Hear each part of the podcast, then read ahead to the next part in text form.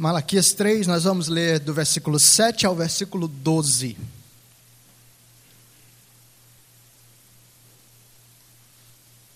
Malaquias 3, de 7 a 12.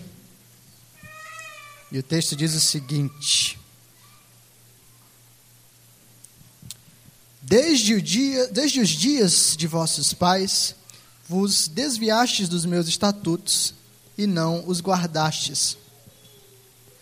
Tornai-vos para mim, e eu me tornarei para vós outros, diz o Senhor dos Exércitos.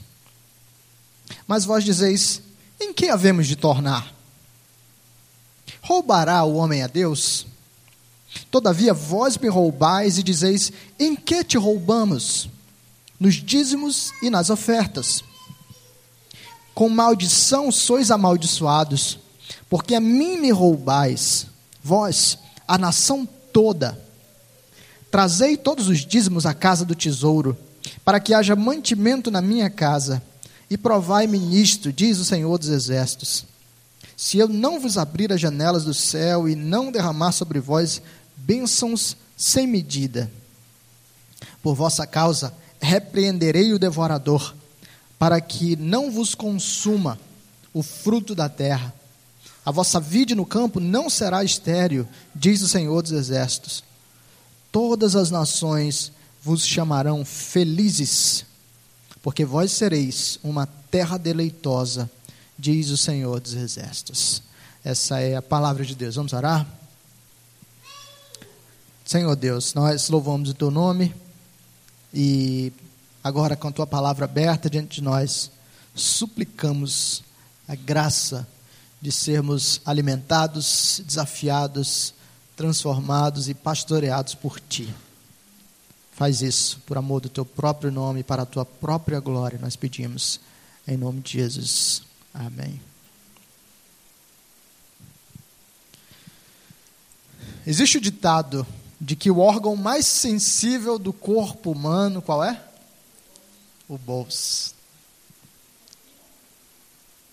O fato disso ter se tornado um ditado é muito significante, né? Isso fala da nossa relação com o dinheiro. A nossa relação com o dinheiro normalmente não é saudável. E esse texto de Malaquias vem tornar isso claro diante de nós. Vocês devem lembrar do que está acontecendo aqui, né?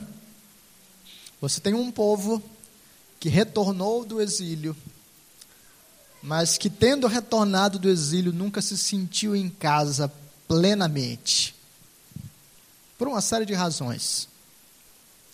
Haviam promessas de que o segundo templo seria maior ou melhor ou mais glorioso do que o primeiro. Não foi. Havia promessas de que a cidade restauraria a sua glória, beleza. Ok, os muros foram reconstruídos, mas a cidade não é tão gloriosa assim. A prosperidade ainda não faz parte da vida de Jerusalém. O Messias prometido ainda não chegou, e assim, mais de 100 anos após o retorno do exílio, você tem um povo cansado, que cada vez mais deixa a dúvida e o cinismo entrar no seu coração e assim passa a responder ao Senhor com dureza questionando as obras do Senhor, duvidando do amor do Senhor. E isso vai matando a espiritualidade desse povo, de modo que eles se entregam à prática de pecados e passam a se afastar de Deus. Nós vemos isso nesses três primeiros capítulos de Malaquias, né? Inicialmente, o povo duvida do amor de Deus e Deus reafirma o seu amor. O povo entrega ofertas que são sujas, impróprias, e os sacerdotes oferecem essas, uh, esses sacrifícios impróprios a Deus. Deus repreende o povo, repreende os sacerdotes. Os sacerdotes ensinam a lei distorcida e Deus repreende esses líderes. O povo de Deus ofende o Senhor de várias maneiras, rompendo a aliança com Deus, fundamentalmente a aliança que tinham com as suas esposas, abandonando as mulheres do seu próprio povo e se envolvendo com mulheres pagãs.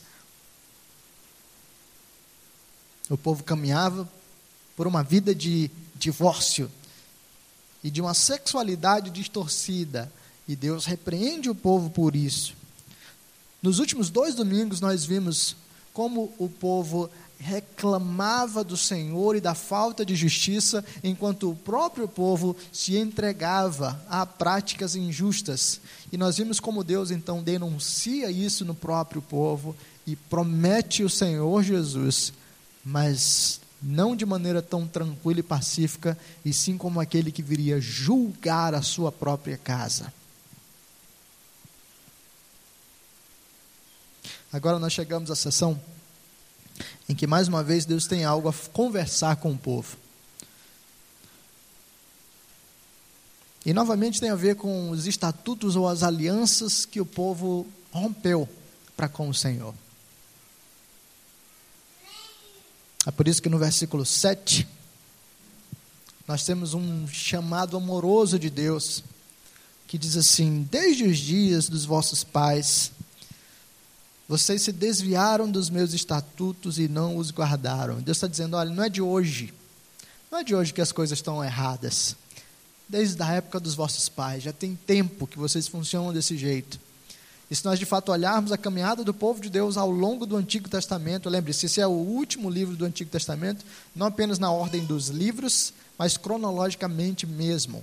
O ministério de Malaquias é o último ministério profético antes dos 400 anos de silêncio de Deus, até que apareça João Batista e o Senhor Jesus.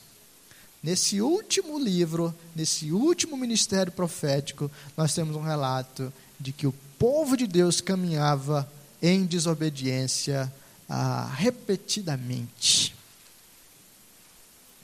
Desde os dias dos vossos pais, vocês se desviam dos meus estatutos e não os guardam. Mas o que, que Deus faz? Deus chama o povo de volta. Tornai-vos para mim, e eu me tornarei para vós outros, diz o Senhor dos Exércitos. Deus denuncia o pecado do povo. Vocês não guardam a minha aliança, vocês me abandonaram. Desde, desde sempre vocês agem desse jeito. Mas se arrependam e venham a mim. Porque o que vai acontecer é, se vocês se arrependerem e de fato vierem até mim, eu irei até vocês. Vocês já notaram quão maravilhoso é esse tipo de declaração de Deus? Às vezes a gente se envolve em algumas confusões com as pessoas, né? Briga no casamento, briga no serviço, briga dentro da igreja. E a gente é ótimo em dizer a primeira parte. Não é de hoje que vocês né, rompem as coisas, não é de hoje que vocês fazem besteira, não é de hoje que vocês fazem as coisas erradas. E nós somos ótimos em dizer a segunda parte: tornem-se para mim, arrepende-se do seu erro, né? não faz mais isso, corrige. Mas nós somos péssimos em fazer a terceira parte. Se você vier arrependido até mim, eu vou até você perdoá-lo e amá-lo. Às vezes parece que é o contrário até, né? Quando alguém vem arrependido até nós, a gente pisa ainda mais para dizer: é isso mesmo, só para provar que nós estávamos certos e o outro estava errado. Deus é totalmente diferente. Deus não tripudia, pelo contrário, quando Ele nos chama ao arrependimento, Ele anuncia a Sua própria graça e perdão. Lembre-se, isso aqui não foi um único discurso de Malaquias. Possivelmente foram muitos períodos em que Malaquias, diante do povo, proclamava, dizendo: Vocês vivem em pecado desde os seus pais, arrependam-se, tornem-se para o Senhor, e Ele se tornará para vocês. Mas quando Malaquias falava isso para o povo, ele tinha uma resposta.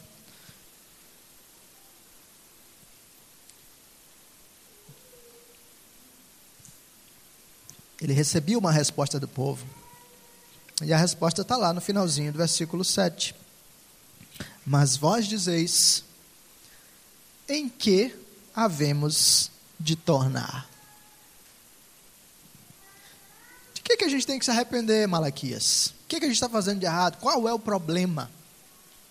E aqui nós temos mais uma vez uma evidência, tanto da dureza do coração do povo, quanto da falta de noção de sua falsa espiritualidade. Irmãos, esse é um grande risco. Por vezes nós repetimos as práticas dentro da igreja e achamos que está tudo bem, quando no fim das contas a gente está fazendo tudo errado.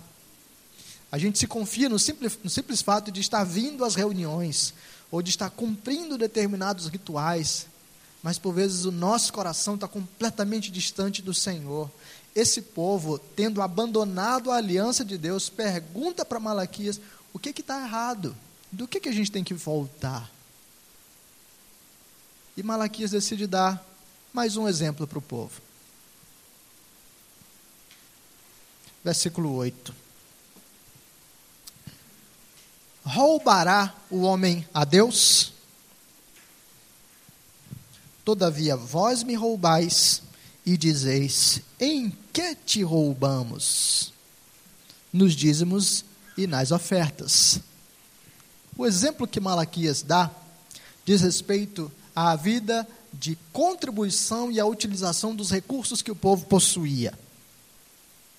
Malaquias começa com uma pergunta retórica: O homem pode roubar a Deus? Em uma análise, é, de uma certa maneira, nunca.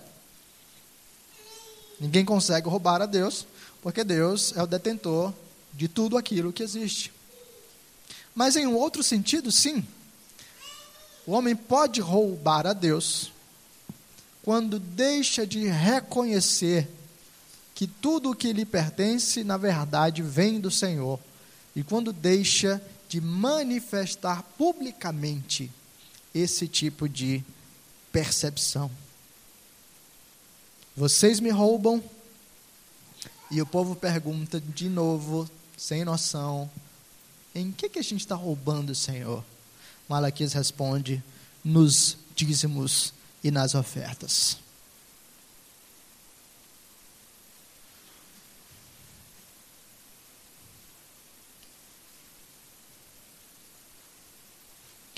Para completar, o próprio Deus anuncia, eu vou já aprofundar com você essa questão dos dízimos e das ofertas, mas eu só quero demonstrar logo aqui no texto como é que o próprio Deus está respondendo ao povo. Versículo 9: Com maldição sois amaldiçoados, porque a mim me roubais, vós, a nação toda. Por causa do pecado do povo, roubando ao Senhor nos dízimos e nas ofertas, Deus amaldiçoou o povo. Você deve lembrar que os termos da aliança entre Deus e o seu povo envolvem esse aspecto. A redenção última é pela graça, por meio de Cristo. Deus sempre tratou o seu povo como seu povo. Mas na caminhada dessa aliança, Deus estabelece: se vocês me obedecerem, eu vou abençoar vocês, se vocês me desobedecerem, eu vou corrigir vocês. E essa correção, por vezes, envolve a própria experiência da maldição. Mas você pergunta, como é que Deus havia então, ou como é que Deus estava amaldiçoando o seu povo? A resposta vem no que Deus fala em seguida. Ele diz: Tragam todos os dízimos à casa do tesouro, para que haja mantimento na minha casa, e provai-me nisso, diz o Senhor dos Exércitos. Se eu não vos abrir as janelas do céu, Janelas do céu é uma expressão que normalmente diz respeito a fazer chover. Possivelmente uma das maldições que Deus estava lançando sobre o povo, porque roubava o Senhor, era: não vai vir chuva sobre vocês. E para uma sociedade baseada na agricultura, chuva é fundamental. Se eu não vos abrir as janelas do céu e derramar sobre vós bênção sem medida, por vossa causa repreenderei o devorador. O devorador aqui era um tipo de gafanhoto. Ah, acho que é o livro de Joel que fala pelo menos de três tipos de gafanhoto. E um tipo específico de gafanhoto era esse aqui chamado de devorador. Era que caminhava em bandos terríveis com nuvens então de gafanhotos que chegavam nas plantações e conseguiam destruir a plantação de maneira incrivelmente rápida. Tudo aquilo que você levou anos, ou enfim, muitos meses e muito esforço para é, é, conquistar, vamos dizer, e o devorador vinha e levava em questão de minutos. Deus possivelmente estava amaldiçoando o seu povo, fechando as portas do céu, impedindo que chuvas caíssem sobre as plantações do povo de Deus, enviando gafanhotos devoradores que comiam a plantação desse povo. E a vossa vide no campo não será estéril, e permitindo então que as plantações de uva, os vinhedos do povo também ah, fossem estéreis. Deus estava amaldiçoando o povo porque o povo roubava ao Senhor. Onde é que o povo roubava? Nos dízimos e nas ofertas. Para a gente entender isso aqui claramente, uh, nós vamos abrir lá em Deuteronômio capítulo 26. E eu vou tentar demonstrar melhor. Deuteronômio 26. Deuteronômio 26 diz o seguinte: Ao entrares na terra que o Senhor teu Deus te dá por herança, ao possuí-la e nela habitares, tomarás das primícias de todos os frutos do solo que recolheres da terra que te dá o Senhor, teu Deus, e as porás num cesto, e irás ao lugar que o Senhor teu Deus escolher, para ali fazer habitar o seu nome. Virás ao que naqueles dias for sacerdote e lhe dirás: Hoje declaro ao Senhor teu Deus que entrei na terra que o Senhor, sob juramento, prometeu dar a nossos pais o sacerdote tomará o cesto da tua mão e o porá diante do altar do Senhor teu Deus. Então testificarás perante o Senhor teu Deus e dirás: Arameu, prestes a perecer, foi meu pai e desceu para o Egito e ali viveu como estrangeiro com pouca gente. E ali veio a ser nação grande, forte e numerosa. Mas os egípcios nos maltrataram e afligiram e nos impuseram dura servidão clamamos ao Senhor, Deus de nossos pais, e o Senhor ouviu a nossa voz e atentou para a nossa angústia, para o nosso trabalho e para a nossa opressão. E o Senhor nos tirou do Egito com poderosa mão, e com braço estendido, e com grande espanto, e com sinais e com milagres, e nos trouxe a esse lugar e nos deu esta terra, terra que mana leite e mel. Eis que agora trago as primícias dos frutos da terra que tu, ó Senhor, me deste então as porás perante o Senhor teu Deus e te prostrarás perante ele. Alegrar-te-ás por todo o bem que o Senhor teu Deus te tem dado a ti e a tua casa, tu e o levita e o estrangeiro que está no meio de ti. primeira parte de Deuteronômio 26 está falando sobre a entrega dos primeiros frutos. E essa é uma entrega solene. A primeira produção da terra, os primeiros frutos da terra, o fazendeiro, por assim dizer, colheria e levaria ao sacerdote, entregando ao Senhor esses primeiros frutos. Junto a isso, nós temos o estabelecimento do dízimo. Quando acabares de separar todos os dízimos da tua, uh, da tua messe no ano terceiro, que é o dos dízimos, então os darás ao levita, ao estrangeiro, ao órfão e à viúva, para que comam dentro das tuas cidades e se fartem. Dirás perante o Senhor teu Deus: Tirei de minha casa o que é consagrado, e dei também ao levita e ao estrangeiro e ao órfão e à viúva, segundo todos os teus mandamentos que me tens ordenado. Nada transgredi dos teus mandamentos, nem deles me esqueci. Dos dízimos não comi no meu luto, e deles nada tirei estando imundo, nem deles dei para a casa de algum morto. Obedeci à voz do Senhor meu Deus, segundo tudo o que me ordenaste tenho feito. Olha desde a tua santa habitação, desde o céu, e abençoa o teu povo, Israel, e a terra que nos deste, como juraste a nossos pais, terra que mana leite e mel. Ok, esse aqui não é o único texto que fala sobre dízimo, mas esse texto tem alguns aspectos interessantes que vale a pena a gente perceber. A prática estabelecida conforme o mandamento do Senhor era de entregar os primeiros frutos e há de se entregar o dízimo 10% de tudo aquilo que ah, o, o homem produzisse ao sacerdote, à tribo de Levi, em resposta de adoração ao Senhor. Nós vemos que essa prática segue até o Novo Testamento, quando os fariseus eh, tornaram essa, essa perspectiva do dízimo em uma ferramenta de legalismo. Né? É, até do hortelã até das coisinhas mínimas e plantias que nasciam, eles queriam dar a décima parte para mostrar o quão puros eles, eles eram. E, no entanto, o povo do Senhor agora está negando ao Senhor os dízimos e as ofertas. O que está acontecendo quando o povo nega ao Senhor isso? E por que, que isso é importante para mim e para você? Por que, que Deus se ira quando o povo nega a Ele dízimos e ofertas? Por que, que você tem que vir aqui para ouvir mais um pastor falar sobre dinheiro numa época em que pastores falando de dinheiro é um negócio tão delicado?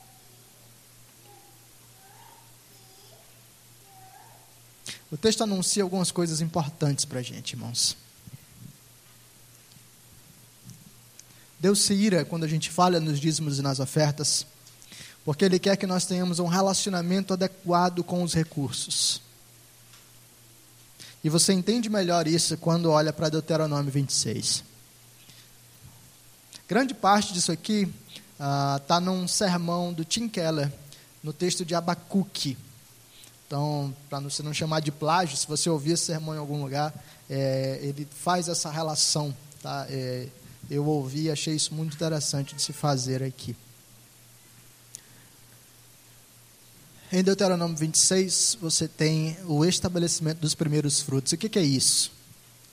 O povo chegou na terra, o povo começou o trabalho de plantação, e finalmente os primeiros frutos começam a surgir. Que, que você faz com isso? Talvez a percepção inicial, o nosso primeiro impulso é: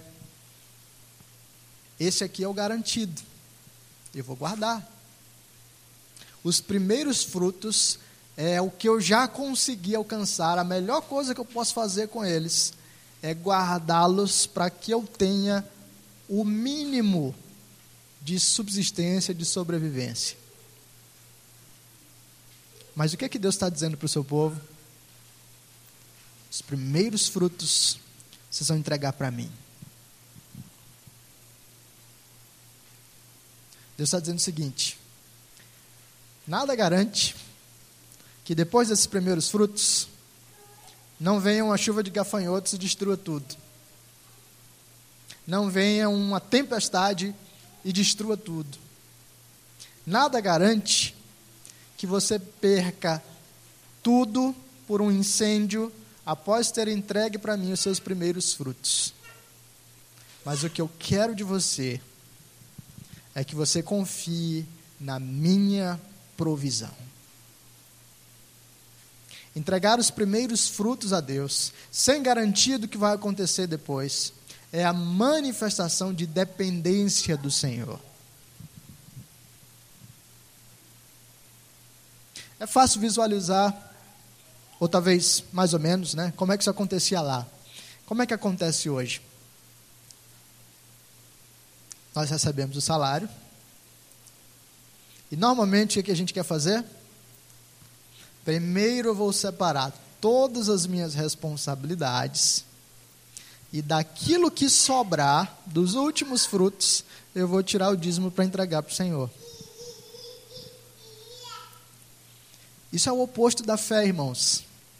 Isso não é, não é viver confiando na provisão do Senhor, mas é tentar controlar a nossa própria segurança por meio da nossa matemática, por meio do nosso planejamento financeiro.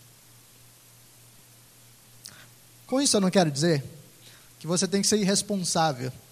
Se de, se de repente você bagunçou a sua vida financeira, assumiu algumas dívidas que ah, hoje é, comprometem a maior parte do seu orçamento, e isso impede que você contribua a Deus, inclusive como você gostaria. Então, honre os seus compromissos, mas caminhe na perspectiva de mudar esse quadro. Os primeiros frutos falam de eu entregar ao Senhor com um coração livre, confiando que Ele proverá para mim. Não pensem que isso aqui é fácil, irmãos. Isso aqui não é tranquilo, não. Logo que chega o salário, o nosso desejo é, cara, eu tenho que guardar as coisas. Eu não sei se esse mês o meu carro vai quebrar, se eu vou ficar doente, se vai ter que surgir uma demanda extra, se alguém vai precisar de um dinheiro emprestado, eu não sei o que vai acontecer. A melhor coisa é eu guardar aqui. E Deus está dizendo: Você confia em mim?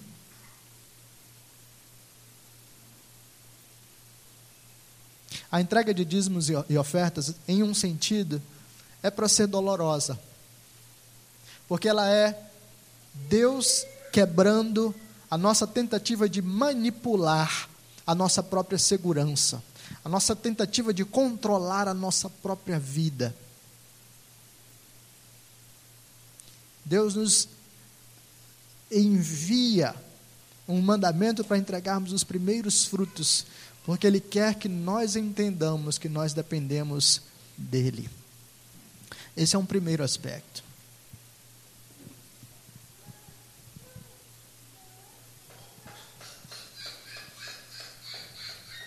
O segundo aspecto diz respeito aos próprios dízimos ali embaixo, em Deuteronômio 26 ainda.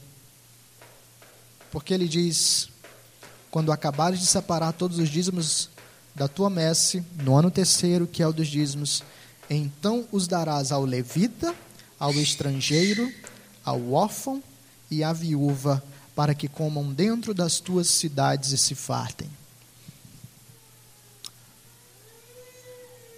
Os dízimos eram instituídos por Deus para sustentar o ministério sacerdotal e pelo menos a cada três anos para ser distribuído entre órfãos, viúvas, pobres e forasteiros, para que eles tivessem algum tipo de mantimento. Então nós temos uma realidade dupla aqui. Quando o povo sonega o dízimo, por assim dizer, primeiro eles estão humilhando, como Deus já havia anunciado antes, humilhando o ministério profético. Eles não confiam adequadamente naqueles profetas, naqueles sacerdotes, perdão. E eles agora não entregam e não financiam, não sustentam. Mas agora os sacerdotes começam a passar dificuldades. Você percebe que é um ciclo é, vicioso aqui, né? Os sacerdotes são impuros e por isso não merecem, de fato, é, receber sustento pelo trabalho nojento que estão realizando. E ao mesmo tempo o povo recebe um trabalho nojento, mas também não sustenta os sacerdotes para que possam ter um ministério digno, enfim, ou desenvolvido. Quando o povo sonega os dízimos e ofertas, eles deixam de abençoar os sacerdotes e eles deixam de cuidar dos órfãos e das viúvas e dos pobres e dos estrangeiros. O impacto social do não dizimar é grande. Em nossos dias, como é que isso pode ser aplicado?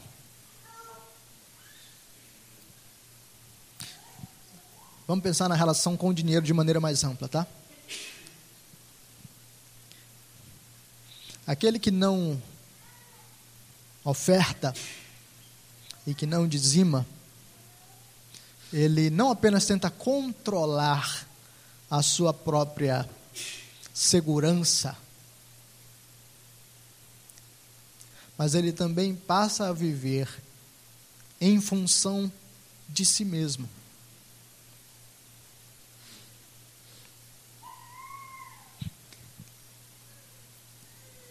Não contribuir com outras pessoas, não amar ao próximo, não considerar as necessidades dos outros. Isso é quase o padrão da nossa caminhada hoje, por meio do nosso relacionamento distorcido com o dinheiro. Nós assumimos os piores resultados de uma mentalidade liberal capitalista. O liberalismo e o capitalismo podem trazer muitos benefícios e muitas coisas boas, como tem trazido para a nossa, nossa vida. Mas lembrem-se que toda produção cultural humana vem manchada pelo pecado. E uma das marcas mais destrutivas dessa tradição tem sido o individualismo econômico. Quando eu passo a considerar o mercado funcionando em torno de mim mesmo e eu agora só me preocupo com as minhas demandas de consumo e vivo usando todos os meus recursos só comigo. Afinal de contas, sempre tem um novo tênis para comprar, um novo aplicativo para comprar, um novo celular para desfrutar, um novo carro para utilizar, um, uma nova bolsa, ou enfim. E todo o dinheiro se vai comigo e comigo apenas. Quando o povo deixava de dizimar, era o mesmo princípio por trás. Eu quero controlar a minha própria segurança e eu sou tudo aquilo que importa para mim mesmo na utilização dos meus recursos.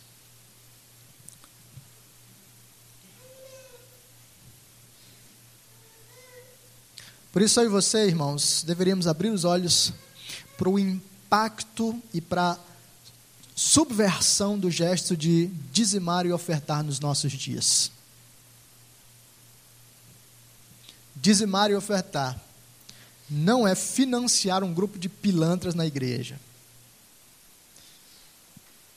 Dizimar e ofertar não é simplesmente servir aos interesses de algumas pessoas, daquele preguiçoso do pastor que não conseguiu arrumar nenhum outro trabalho e agora fica aí pedindo dinheiro. Não é nada disso.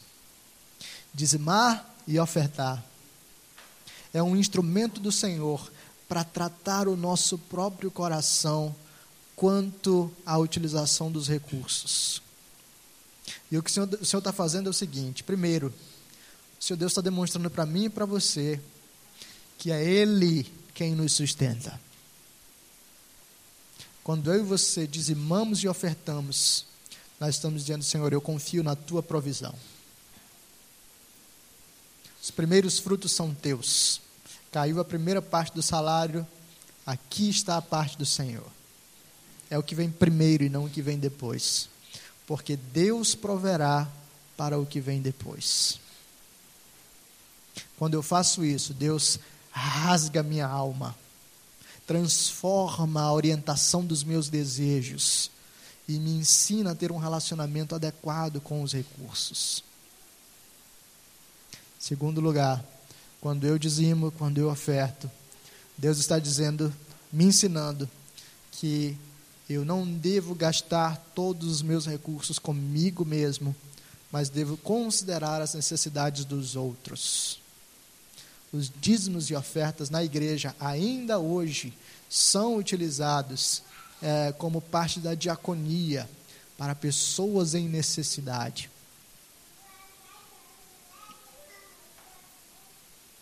Agora, eu e você somos convidados a fazer o teste que o Senhor Jesus deixou para nós. Porque Jesus diz: Onde estiver o teu tesouro, aí estará o teu coração. E o teste é simples. Olhe o seu planejamento orçamentário, ou não só o seu planejamento orçamentário, olhe a sua prática de uso do dinheiro. E a partir da observação disso, pergunte: onde está o meu coração? Para onde vai o seu dinheiro? O que que a sua utilização do dinheiro fala acerca do seu próprio coração, da sua vida com o Senhor e da sua vida com os seus irmãos? O grande problema é que nós normalmente consideramos temas como esse como temas seculares, como temas que não dizem respeito à verdadeira espiritualidade. Mas o que Deus nos ensina aqui em Malaquias capítulo 3 é que a maneira como nós lidamos com os recursos tem tudo a ver com a verdadeira espiritualidade, porque fala para a gente onde está o nosso coração. Eu não sei se você é dizimista ou não.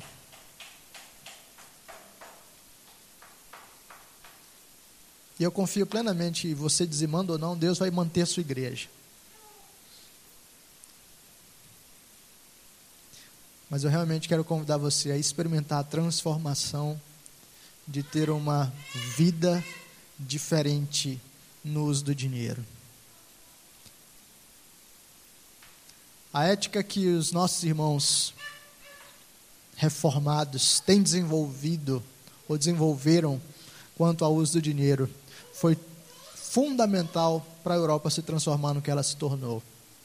E quem reconhece isso é um próprio sociólogo, ah, até onde eu sei, não participante da tradição cristã propriamente, o Max Weber, na ética protestante, o espírito do capitalismo. Ele olha e investiga por que, que as nações protestantes se desenvolvem mais do que as, as católicas. O que está. Qual é a diferença disso? E o Weber identifica algumas diferenças. Uma delas é a maneira de olhar o trabalho. Os protestantes encaram o trabalho como vocação, enquanto os católicos têm um conceito de vocação mais voltado para as coisas espirituais. Vocacionado é quem vai para o mosteiro, ou, enfim. Para o cristão, para os protestantes, todos somos vocacionados. Mas há um segundo aspecto, e é um aspecto de frugalidade. Os protestantes economizam. Não porque querem ficar ricos, mas é porque eles têm uma visão de vida que é vida simples. Eu não vou gastar todos os meus recursos comigo. Eu vou viver de maneira simples. Quando você chegar em casa, abre seu guarda-roupa. E olhe quantas roupas você tem e quantas delas você realmente precisa. Olha o seu celular e olha quantos aplicativos você tem e quantos deles você realmente precisa. Olha os seus dispositivos e gadgets. Deus falando comigo aqui. Câmeras. É, enfim, aparelhos e coisinhas. Quantos deles você tem? Nós temos. E quantos deles nós realmente precisamos? Tudo isso fala sobre onde anda o nosso coração. Eu não quero dizer que é pecado ter muitas roupas, eu não quero dizer que é pecado ter muitos sapatos, eu não quero dizer que é pecado ter algumas coisas que Deus tem dado a você. Mas a ordem como nós nos relacionamos com essas coisas faz toda a diferença. E se nós temos muito disso e não reconhecemos todas as dádivas como do Senhor, especialmente na prática da contribuição na igreja. Então, isso é um, uma luzinha amarela que deve acender. Tem alguma coisa errada na nossa ordem de prioridades. Deus denuncia o pecado e, para ensinar o seu povo, Deus fechou as portas do céu e enviou maldição. Porque Deus quer ensinar o seu povo a depender dele, Deus permitiu que o povo passasse por algumas lutas nessa área. Mas Deus não para por aí. No próximo domingo nós vamos ver como é que Deus promete algo totalmente diferente para o seu povo. Vamos cantar uma última música?